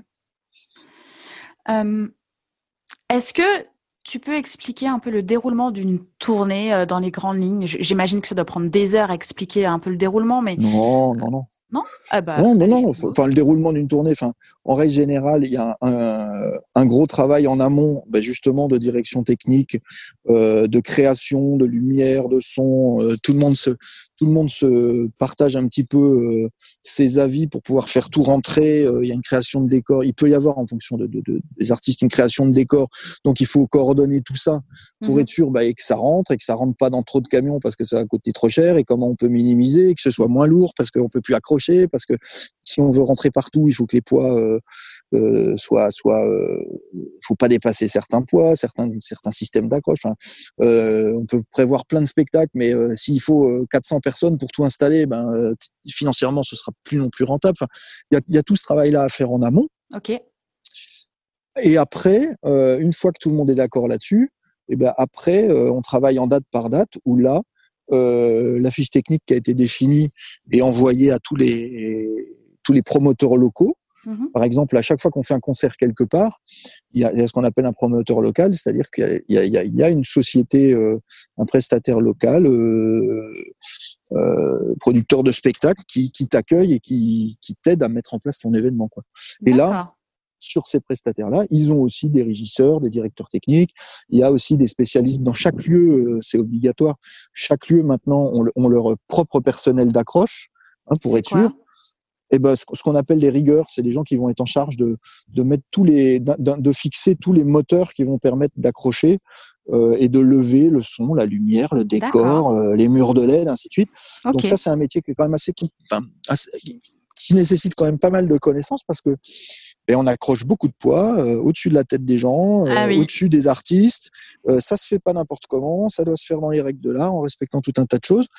Et, et voilà, donc l'adaptation, les charpentes de toutes les salles ne sont pas les mêmes. Mhm. Donc, euh, avant qu'on arrive, bah, le, tous ces plans-là ont été adaptés en salle par salle pour que le matin, quand on arrive, et eh ben, tout, tout, tout soit prêt. D'accord. Et, et, nous, en règle générale, ça se passe d'une façon simple. Euh, la veille d'un concert, on a. alors, en fonction des artistes, c'est pareil, ça dépend, parce que dans certains cas, on peut voyager tout simplement en train. Mhm. Par le jour même, euh, et hop, euh, chacun part de sa ville. Tout le monde n'habite pas Paris, donc pas chacun part de sa ville et on se retrouve sur place. Mhm. ou alors, si c'est sur des, des, des, tournées un petit peu plus grosses ou, ou des lieux un peu plus loin, on part en tourbus. Donc là, en règle générale, c'est la veille au soir. Mhm. Hein, si on a un concert le samedi, le rendez-vous c'est le vendredi soir tard, vers 10 heures. D'accord. tout le monde monte dans le bus au point de ralliement. On dort dans le bus. Et voilà, c'est parti. Alors en fonction, pareil, de, de, de, de l'ampleur du spectacle, eh ben une partie de l'équipe va commencer dès 8h ou 7h30 pour justement faire en premier les points d'accroche. Après 8h, une certaine partie de l'équipe euh, attaque, et mmh ainsi de suite, et ainsi de suite, euh, pour que tout soit monté et tout soit prêt euh, euh, bien avant l'ouverture du public. En règle générale, on a une grosse marge qui doit nous permettre de d'anticiper un problème quelconque. Mmh voilà. Si, si on se dit il nous faut 5 heures pour tout installer, eh ben on commence euh, on commence à 14 heures parce que comme ça du coup on va manger à 19 heures et, et tout est bon, ça marchera jamais. Parce qu'il y a toujours un moment où ah ben il y a une panne sur un truc, il y a un truc qui est en retard, il y a eu ceci, il y a cela, ah ben ça on peut pas faire, ah bah oui ben t'as vu le plan l'a pris à l'envers. Moi j'exagère mais euh, voilà. Donc on est obligé de toujours commencer plus ou moins relativement tôt. C'est vrai qu'en tournée on est sur des horaires on est sur des gros horaires malgré tout, quoi. Grosse amplitude horaire. Pas le choix. Et une fois que le concert est terminé, comment ça se passe?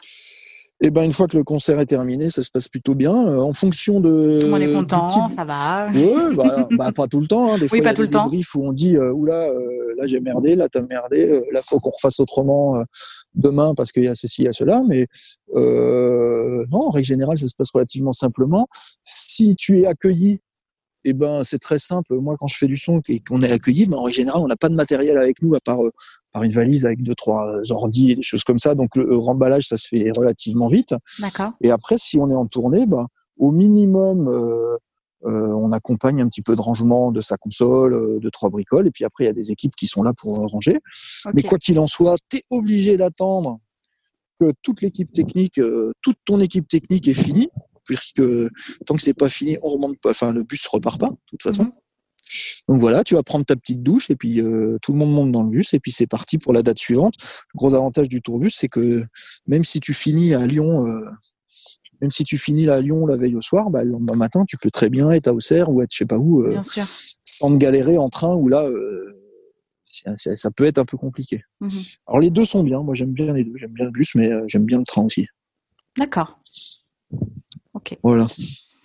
Euh, est-ce que tu peux m'expliquer un peu le, rôle du tour manager, puisque, euh, puisque tu m'as envoyé ton CV très gentiment et je vois ah.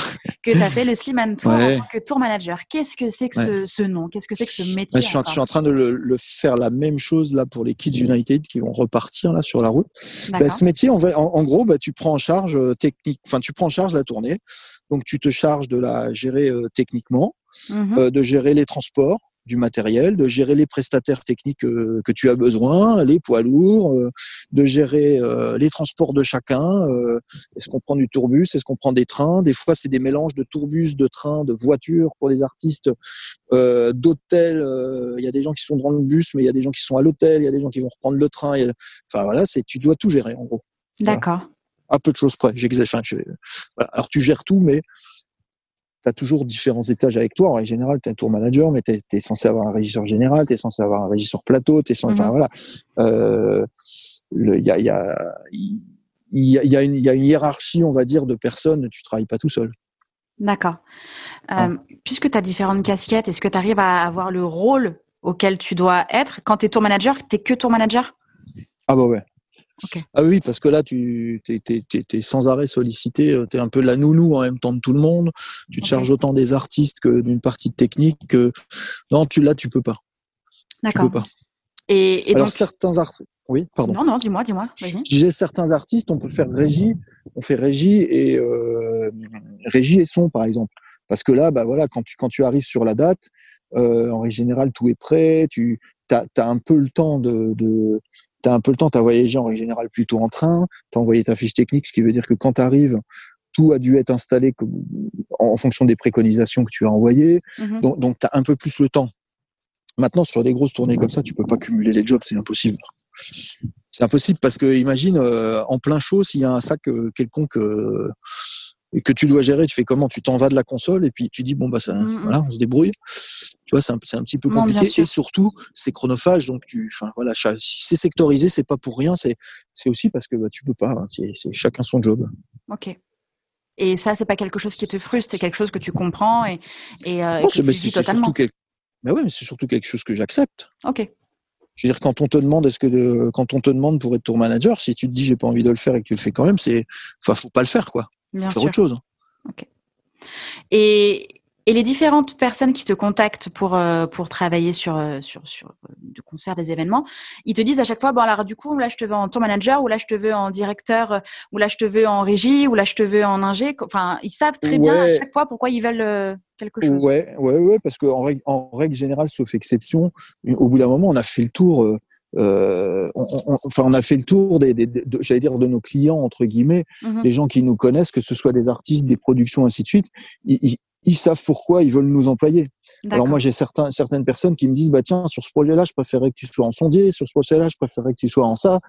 Voilà. Et mmh. puis après, euh, et après, il y a des gens qui t'appellent parce que on, on, on, a parlé de toi parce que tu as fait du son, ou on a parlé de toi parce que tu, as, tu étais euh, bah, directeur technique d'un, festival ou d'un événement quelconque, et, et, c'est par rapport à ça qu'on vient, qu'on revient vers toi. D'accord. Donc ta tâche, elle va se faire automatiquement. Euh bah ouais, effectivement, par, par rapport à, ce que, à la demande du, du client, j'allais dire. Mmh euh, Au début, tu disais que ça se faisait pas avant d'aller euh, euh, dans une entreprise puis dans une autre. Aujourd'hui, tu travailles avec toutes les entreprises du spectacle, par exemple? Ouais, ouais. Oui, oui. Aujourd'hui, on travaille avec un peu avec toutes les entreprises du spectacle. Et, et, et, moi, moi aussi, de par ma fonction, je suis obligé de, de de côtoyer toutes les entreprises du spectacle. Alors déjà, mhm. tu les côtoies parce que quand tu es sur la route avec un artiste, tu peux être accueilli par n'importe quelle société de prestation partout en France. Mhm. D'accord? Et aussi parce que euh, en tant que directeur de production ou directeur technique, bah tu dois toi aussi demander des devis pour euh, monter ta tournée.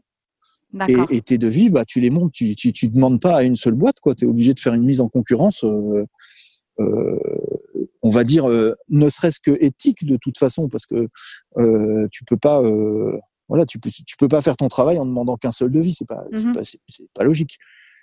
C'est pas logique. Tu, tu te dois de proposer à ton, à, ton directeur de production ou, au boss qui te file la mission, lui dire, bah voilà, j'ai contacté un tel, un tel, voilà, les devis, mhm. on en est là, on est là. Enfin, mhm. voilà, c'est normal. C'est même s'ils font, même si les gens te font confiance, je pense que c'est pas bon de voilà, il faut, il faut faire travailler tout le monde. Il y a des événements sur lesquels je fais travailler. Enfin, j'ai plusieurs sociétés de prestations euh, avec qui, avec qui j'allais dire, je m'entends bien et en fonction de du job, et eh ben, je sais que ah, euh, ce sera mieux de le faire avec telle personne, ou ce sera mieux de le faire avec telle personne, ou mieux de le faire avec telle personne. Ok. Voilà. D'accord. Quand j'entends aussi, tout simplement, bah, si tu peux, tu partages un petit peu parce que bah parce que euh, tout le monde des fois a besoin de manger aussi et, et euh, dans certains projets tout le monde est un petit peu au même prix. Mmh Donc à partir de ce moment-là, tu te dis bon bah euh, tu te dis eh ben tu peux peut-être aussi rendre l'appareil à un moment donné ou alors ou au-delà de ça tout simplement dire bah voilà il faut équilibrer un petit peu tout ça quoi. Mmh on en revient euh, à la relation, on en revient aux rencontres et on en revient à la passion, hein, de toute manière. Hein. Ouais, puis, et puis aussi, te, aussi, il y a une gestion différente quand tu es sur de l'argent public et quand tu es sur de l'argent privé. Mm-hmm. Quand tu travailles pour un festival ou, pour des, ou pour une mairie ou des champs comme ça, où tu es sur de la, l'argent euh, public, mm-hmm. bah, c'est sûr que tu dois aussi euh, de, de, travailler différemment.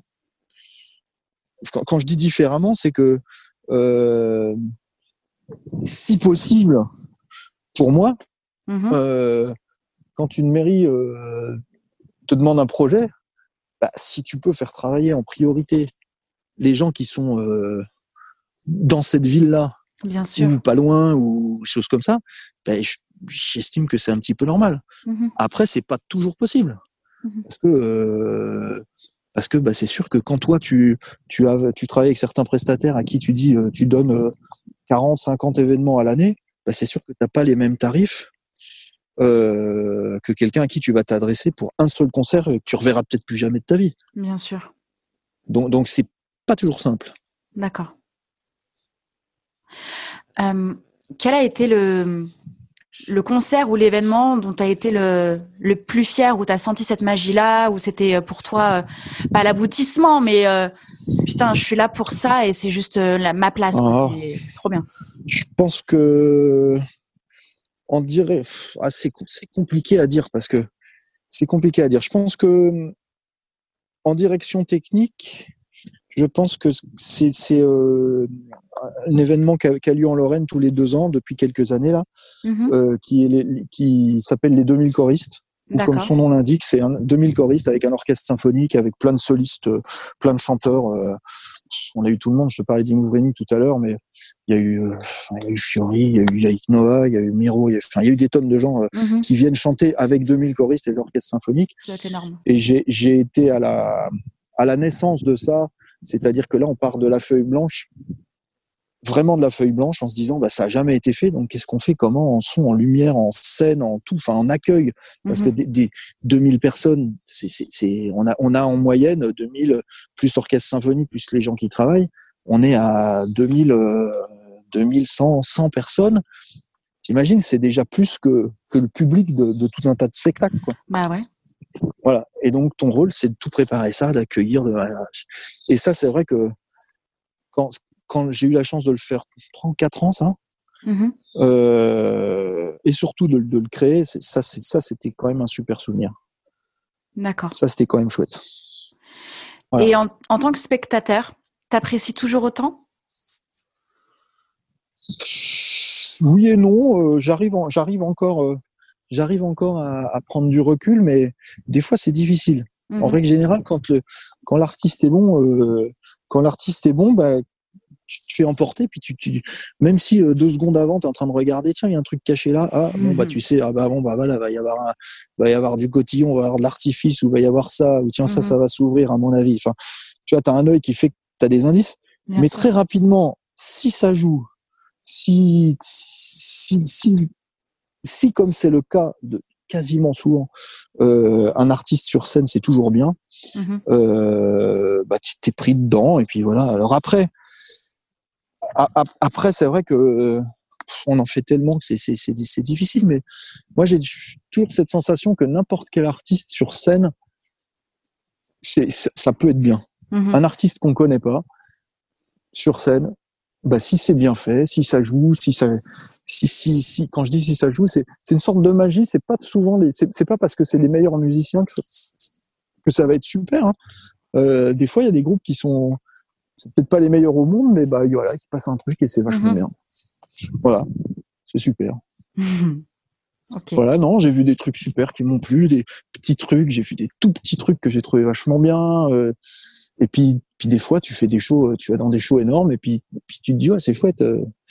Puis des fois, tu as des shows énormes et tu te dis ben c'est rare, mais ça arrive et tu te dis mais alors pourquoi tout ça là?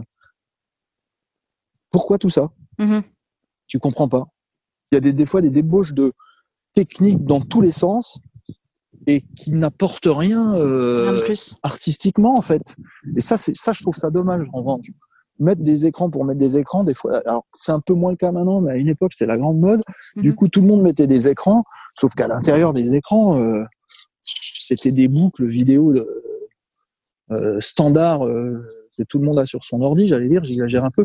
Je mhm. pense qu'un élément de décor, qu'une vidéo, une image, elle, elle doit apporter quelque chose au contenu artistique. Bien sûr. Voilà. Et même comme un son, un son, une réverbe ou une couleur de projecteur ou une taille de faisceau euh, en lumière, enfin, ça c'est jamais gratuit. C'est là pour accentuer un contenu artistique. Si c'est fait pour se faire plaisir, pour que le, le, mec à lumière se fasse plaisir ou que le mec au son il, il soit content, il exploite euh, euh, tout ce qu'il a dans sa console pour se dire ah ça je m'en suis pas servi tiens je vais faire un petit coup de code quick là à ce moment-là parce que j'en ai un je, je, je, ben voilà, enfin, je, pense qu'il faut jamais perdre ça. C'est qu'on est là au service de du, mec avec sa guitare ou de la chanteuse ou du ou de enfin d'un groupe euh, complet. Enfin, mm-hmm. c'est là au service de ça et je pense que des fois je l'ai. Là où j'ai été déçu, c'est souvent quand justement euh, il n'y a plus ce lien-là. De temps en temps, ça arrive où je trouve que le, le, la technique ne sert plus l'artiste. Là, on dépasse le, on a un concert de technique. Et ça, je trouve ça. Trop. Ça, c'est un peu. Mm. Ouais, c'est fatigant. C'est Je trouve que ça dessert, là, ça dessert tout, quoi, en fait. Parce qu'en fait, tu es là pour écouter des textes, pour écouter de la musique, pour qu'il se passe quelque chose. Mm-hmm. Et, et, du coup, ça t'emporte plus, même si tu as les plus belles, euh, plus beaux écrans du monde, les plus gros drones, les plus gros ce que tu veux, qui viennent de sortir. Parce que c'est aussi, il y, a, un effet de mode aussi, hein, à un moment donné, euh, dans notre métier, euh, il faut qu'on ait ce qui vient de sortir. Euh, ouais, des fois, je trouve que c'est pas judicieux, mais bon, ça ne reste que mon petit avis. Euh, mon petit avis. qui est tout aussi important. ouais, je sais pas, mais c'en est un. Est-ce que c'est celui de tout le monde Je ne sais pas, mais c'en est un. J'ai quelques questions. Non. Et non, non, tu veux plus, tu veux plus répondre? si, si, si, si.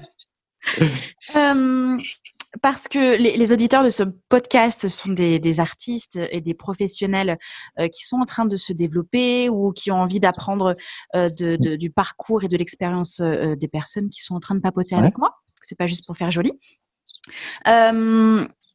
moi, j'aimerais savoir comment je peux me formuler ça? Comment sans crainte. Ouais, non mais j'ai même pas peur. comment comment est-ce qu'on peut débuter sur scène techniquement? Est-ce qu'on doit tout de suite investir dans du matos de ouf? Est-ce qu'il faut immédiatement s'entourer d'un ingé son ou d'un régisseur? Ou comment est-ce qu'on se lance sur scène?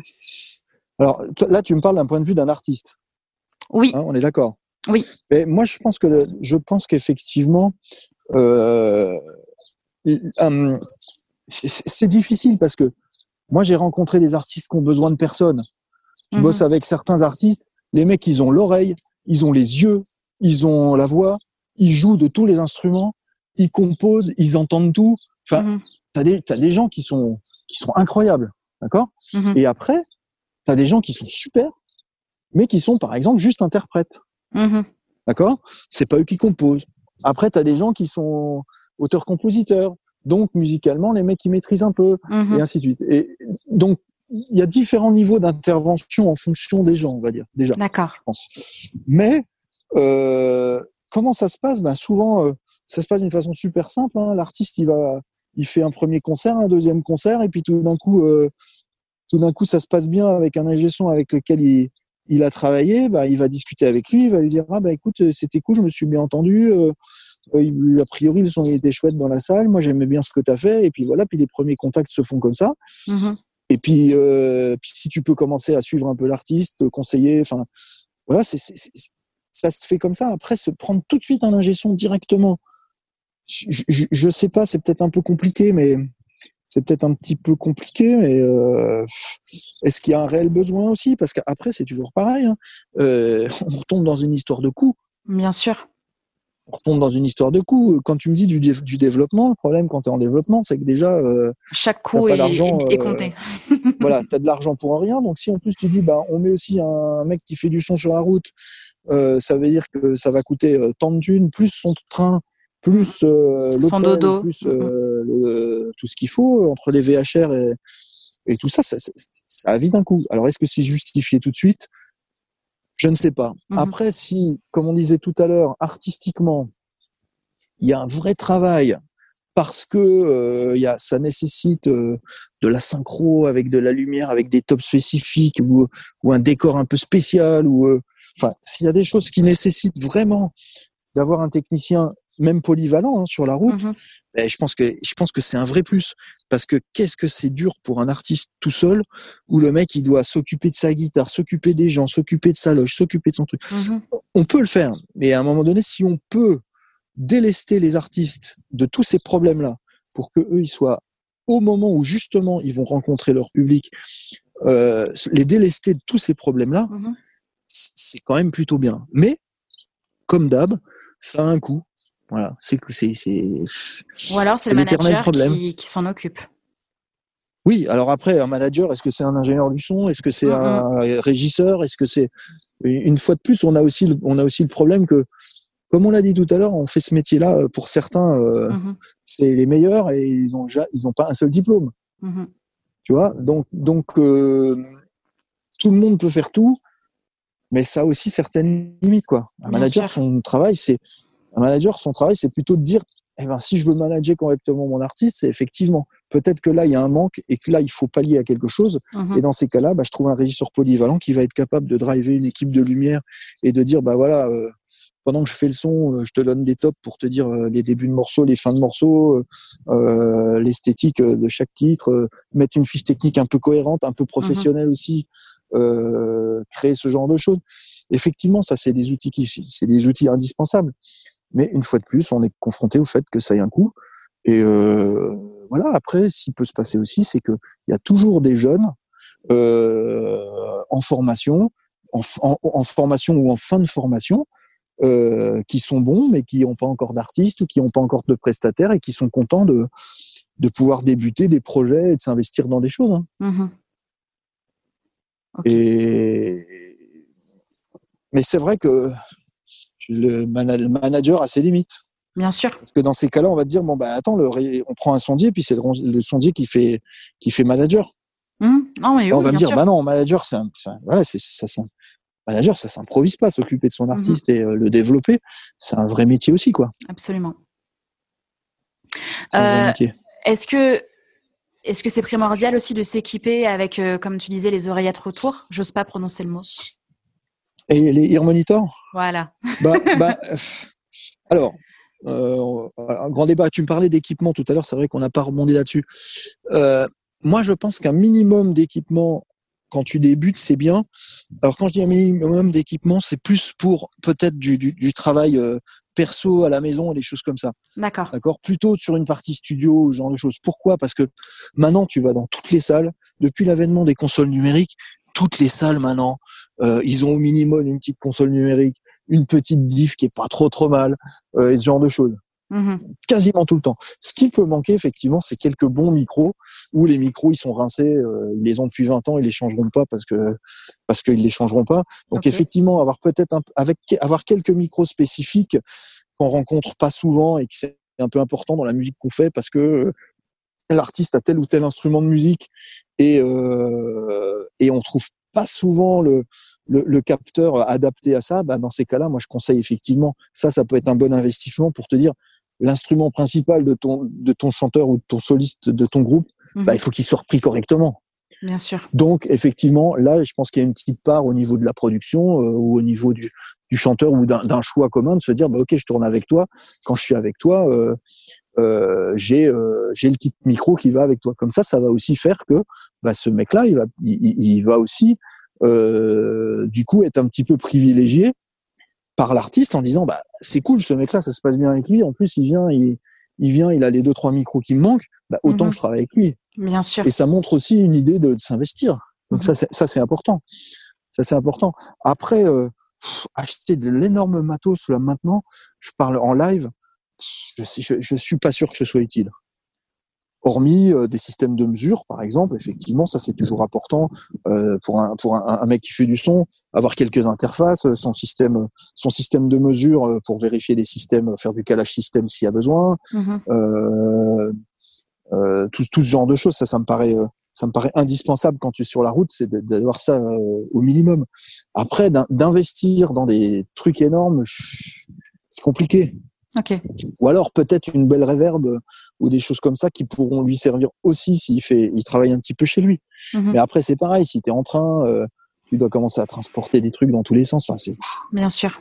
C'est un petit peu compliqué et surtout, euh, c'est un peu compliqué. Alors qu'un petit matériel de, de, de, record qui va lui permettre, par exemple, d'enregistrer ses concerts et de pouvoir les mixer, de pouvoir retravailler son son euh, chez lui euh, et de progresser, que ce soit avec cet artiste-là ou un autre, d'avoir mhm. de la matière euh, à, à, mixer pour travailler à la maison. Ça, je pense que c'est ça, c'est un outil un peu important. Surtout que maintenant, euh, surtout que maintenant, avec un câble USB ou un RJ45, euh, on arrive quasiment avec toutes les consoles à, enregistrer en multipiste euh, nos concerts.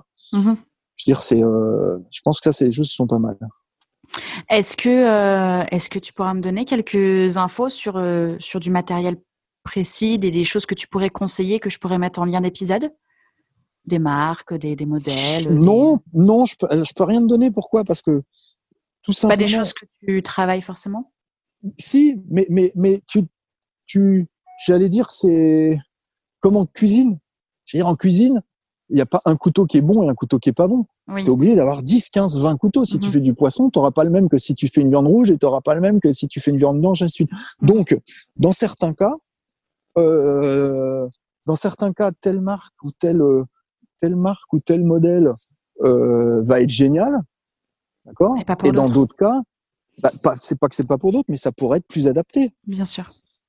Ah, tu es contente d'avoir une Ferrari, sauf que si je te dis, bah ouais, ok, tu as une Ferrari, mais c'est le Paris-Dakar qu'on fait. tu vas dire merde. Ma Ferrari. Euh, ouais, ma Ferrari, je suis, j'ai, Alors dans le son, c'est pareil. Tu peux avoir une Digico, une SSL, une console de la mort, euh, euh, et en revanche, tu es obligé de repartir à zéro parce qu'il y a un souci. Tu peux pas mettre ta clé dedans.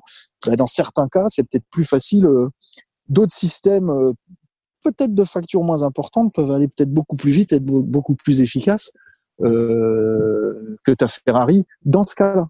Et puis peut-être aussi, ce qu'il faut pas oublier aussi, c'est que tout a un coût. Mm-hmm.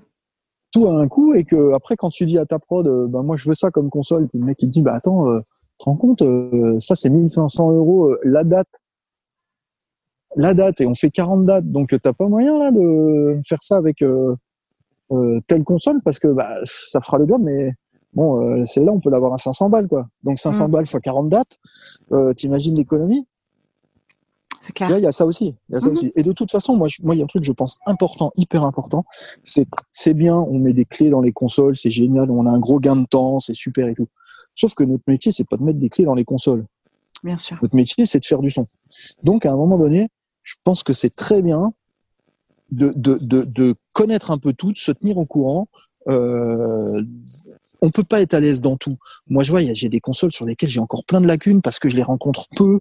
Et du coup, euh, quand tu retournes, quand tu la récupères, euh, quand tu l'as euh, une fois sur un show, tu te dis, oh, galette, comment on fait ça? Je me souviens plus. Mais souvent, tu es accueilli et tu as des gens qui sont là, qui, qui t'aident. Hein, euh, qui la connaissent et qui, qui, te redonnent des petits coups de main en disant oui, bah attends, le raccourci il est là où je te prépare ça, tiens, coûtera moins cher, tac, tac, tac.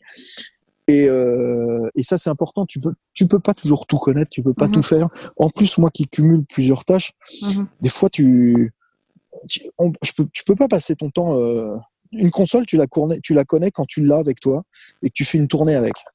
Voilà, tu fais une tournée avec. Tu vis, tu vis 40, tu vis, euh, tu vis trois mois, quatre mois avec elle, où tu as tout ton temps pour aller dedans, euh, euh, refaire des trucs, changer, machin et tout. Là, c'est bon, nickel. Après, tu as beau faire toutes les formations du monde, euh, si tu si tu la touches une fois dans l'année, bah tu sais plus, hein. c'est mort.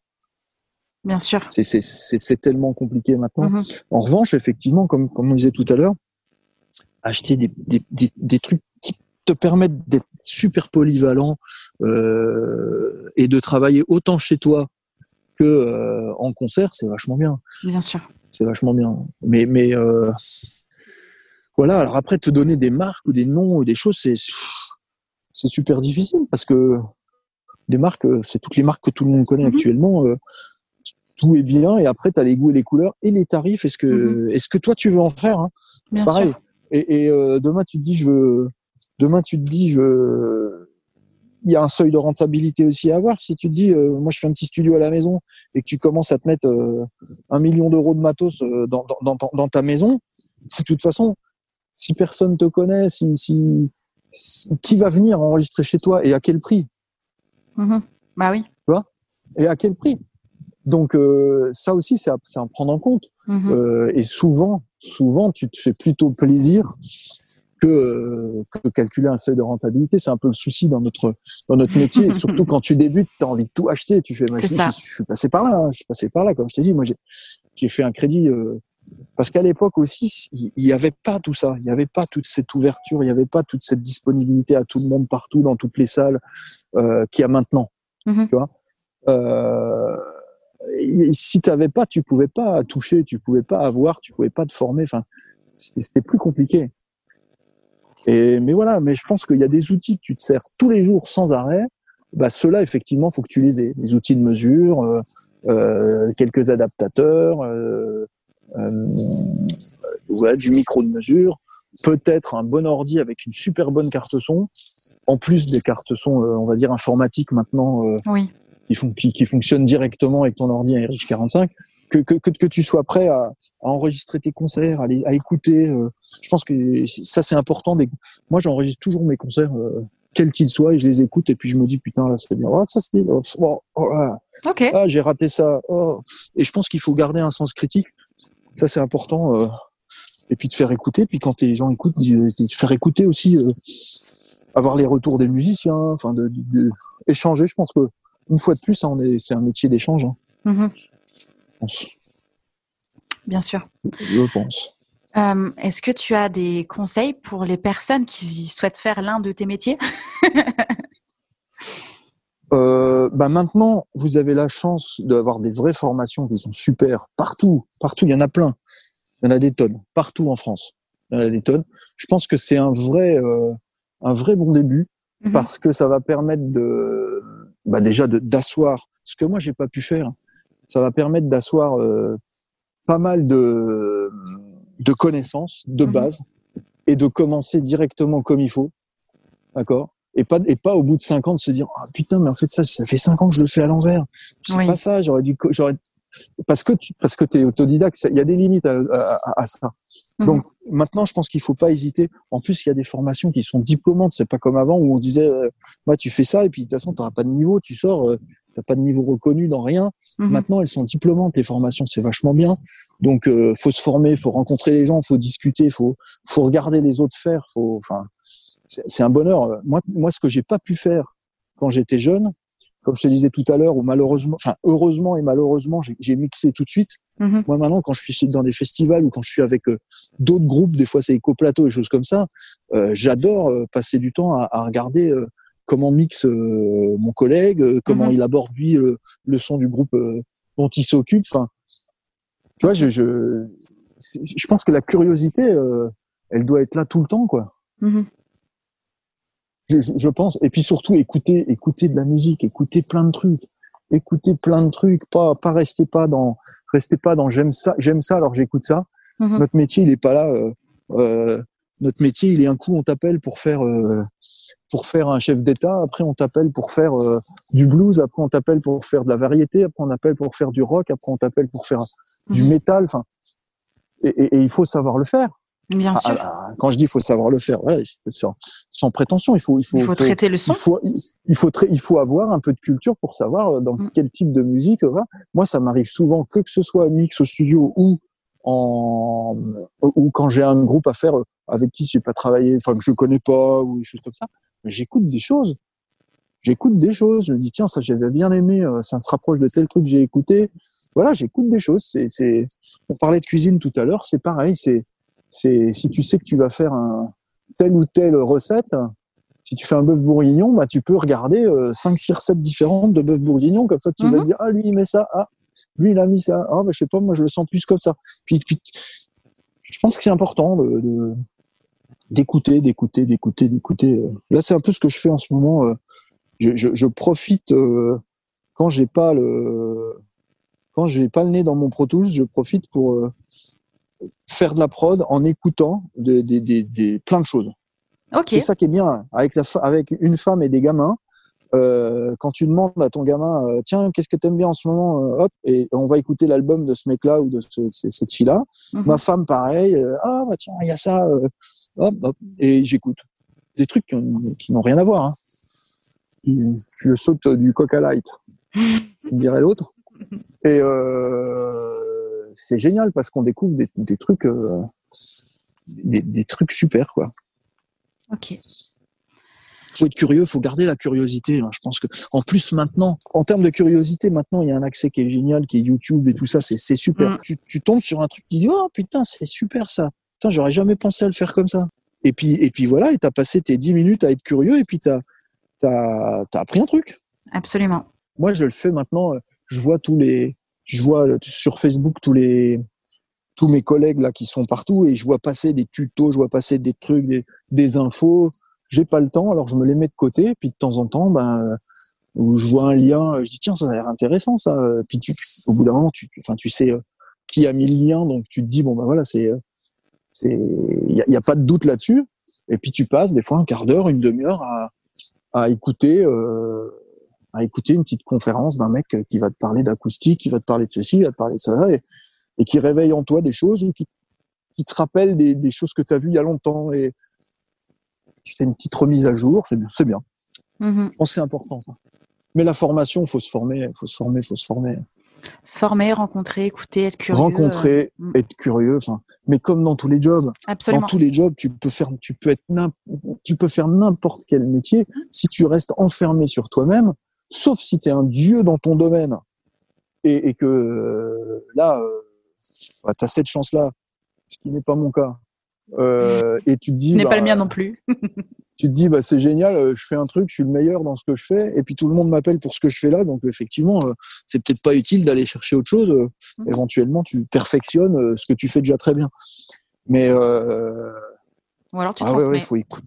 Ou alors tu transmets, mais il faut écouter. Et transmettre, c'est génial. Moi, j'ai appris tellement en transmettant. Parce que ça t'oblige à aller. Il y a des tonnes de trucs. Comme je te disais, moi, j'étais autodidacte. Et quand je me suis retrouvé à, à transmettre, ben, pour transmettre, il, il, faut mettre les choses noir sur blanc quelque part. C'est ça. Tu vois? Et là, tu te reposes mais des tonnes de questions dans des tonnes de choses, et puis sans compter toutes les questions qui arrivent des stagiaires. Et là, euh, et là, c'est mais c'est limite un vrai partage par moment le, la formation, je trouve. Oui. J'avais vraiment aimé ce côté-là. Mais ça, c'était avant. T'as arrêté Pourquoi? Ouais, j'ai arrêté bah, parce qu'on peut pas tout faire hein, dans la vie. Oui. Et c'est une raison suffisante, voilà, oui. Donc, euh, voilà, on peut pas tout faire, on peut pas être partout. Et je l'ai fait 16 ans. Ok. Euh, ça m'a super plu et, et, et voilà. Et à un moment donné, bah, voilà, c est, c est, ça m'a aussi pris beaucoup beaucoup de temps. Et quelque part maintenant, je me dis de trop parce que automatiquement. Euh, automatiquement c'est du temps que t'as pas pour euh, bah pour comme on, comme on vient de dire hein, pour te former pour euh, préparer des concerts pour euh, être dispo pour tourner quand un mec t'appelle tu dis bah non je peux pas j'enseigne pendant un jour pendant deux mmh. jours mais bon c'est c'est le job hein, je regrette mmh. pas du tout c'est c'est génial c'est une question de choix bah, et de moment ouais voilà c'est ça, ça. Euh, dernière question, euh, parce que je pense qu'on a dit déjà beaucoup de choses. Qu'est-ce qu'on pourrait te souhaiter? Qu'est-ce que qu'est-ce que qu'est-ce que te réserve l'avenir? Qu'est-ce que tu veux? Vers quoi tu vas? Question philosophique de la fin. Je l'innove hein, celle-ci. Eh ben, hein, je l'ai jamais testée. Hein. Alors moi je moi je comme je t'ai dit là, je vais avoir bientôt 50 ans. Mm -hmm. Moi je vais te dire si je peux aller jusqu'à la retraite comme je suis actuellement là. Mm -hmm. Je demande pas plus, tout va bien. Ok. Tout va bien. Voilà. Des concerts, euh, qu'on sorte un peu de cette récession euh, malheureusement obligatoire et oui. pour lesquelles bah, personne ne peut faire quoi que ce soit. Euh, qu'on s'en sorte tous le mieux possible, autant euh, d'un point de vue santé que technique que, que, financier pour tout le monde, parce que là, je Mhm. pense que il y a des choses qui vont être très très compliquées. Et voilà, et qu'on reprenne la route du sourire. Peut-être, euh, peut-être qu'on qu'on avance et qu'on consomme tous un peu différemment et qu'on utilise la planète un peu différemment. Mais c'est mon côté utopiste, on va dire. Mhm. Et voilà, ça, ce serait génial. Mais moi, si je suis comme ça jusqu'à la fin de mes jours, enfin les 15, les 15 prochaines années, c'est génial. Hein. Pas jusqu'à la fin Ça de tes jours, au moins jusqu'à ta retraite. Non, non, Voilà. au moins jusqu'à ma retraite, ça serait bien. Alors après la retraite, est-ce qu'on peut arrêter ce métier-là? Euh, Je sais pas si on peut arrêter ce métier-là vraiment totalement. euh, Bah, tu Je peux très pas. bien être après reclus dans ton studio et faire du mix et faire Ouais, de la prod et de la découverte. C'est ce que je développe là. J'ai- le fait d'avoir déménagé il y a quelques années. J'ai- Je développe maintenant le- la partie studio chez moi et c'est vrai que ça fait partie des choses que j'aimerais bien euh, maintenant remettre un peu plus en avant, chose que j'ai pas fait hormis pour des prods avec qui je travaille déjà directement. Mhm. Mais euh, mais voilà, là, maintenant je vais essayer là, de faire beaucoup de mixing. J'aimerais bien euh, recevoir les, principalement du live. J'aimerais bien parce que c'est un peu mon, Oui. c'est un peu ce que j'aime aussi. Alors je fais les deux, mais j'aime bien ce côté euh, avoir la sensation d'être au concert quand on m'envoie Mhm. des pistes et me dire j'ai l'impression d'être au milieu de la salle et de de- de- d'entendre ce que les gens auraient pu entendre. euh. Voilà, j'aime Bien ce côté-là. aussi. Après, j'aime bien partir d'un truc très sec et, et, enregistrer ailleurs, mais mhm. j'aime bien un peu tout. C'est bien, c'est marrant. Ok. C'est marrant. Voilà. j'ai plus de questions à te poser pour le podcast. En tout cas, moi, j'ai passé un très bon moment avec toi. J'ai même pu écouter les petits oiseaux de ton jardin. C'était fort agréable. Mais oui, j'en ai profité. J'en ai profité pour m'occuper de mes arbres pendant que je te parlais là, ah bah, tranquillement. j'ai arraché des petits, euh, petits trucs à gauche à droite, c'est nickel. La vie. Merci eh ben, pour tout. Euh, ben, de rien. Et puis, c'était ben, génial. On arrivera à, se croiser à l'occasion. Euh, oui. Volontiers, avec grand plaisir. Merci, beaucoup. pour tout. Pour de rien. Bon courage à toi. À toi aussi. Prends soin de toi. Salut. Merci. Salut. J'espère que cet épisode vous a plu. N'hésitez pas à partager le podcast à une personne qui souhaite se lancer dans l'industrie musicale. Si vous aimez le podcast et son contenu et que vous souhaitez me soutenir, rien de plus simple. Il suffit de commenter, de mettre des pouces en l'air, de me donner des étoiles sur Apple Podcast, de suivre les réseaux sociaux du podcast et de vous y abonner sur Facebook, Instagram et Twitter au nom de Justin Tuned. Si vous avez des questions, si vous avez des idées pour les prochains épisodes, n'hésitez pas à me laisser votre message en commentaire ou alors directement sur l'adresse mail hello@justintunes.com. Merci d'avoir pris le temps de m'écouter et à très vite pour le prochain épisode du podcast Justin Tunes.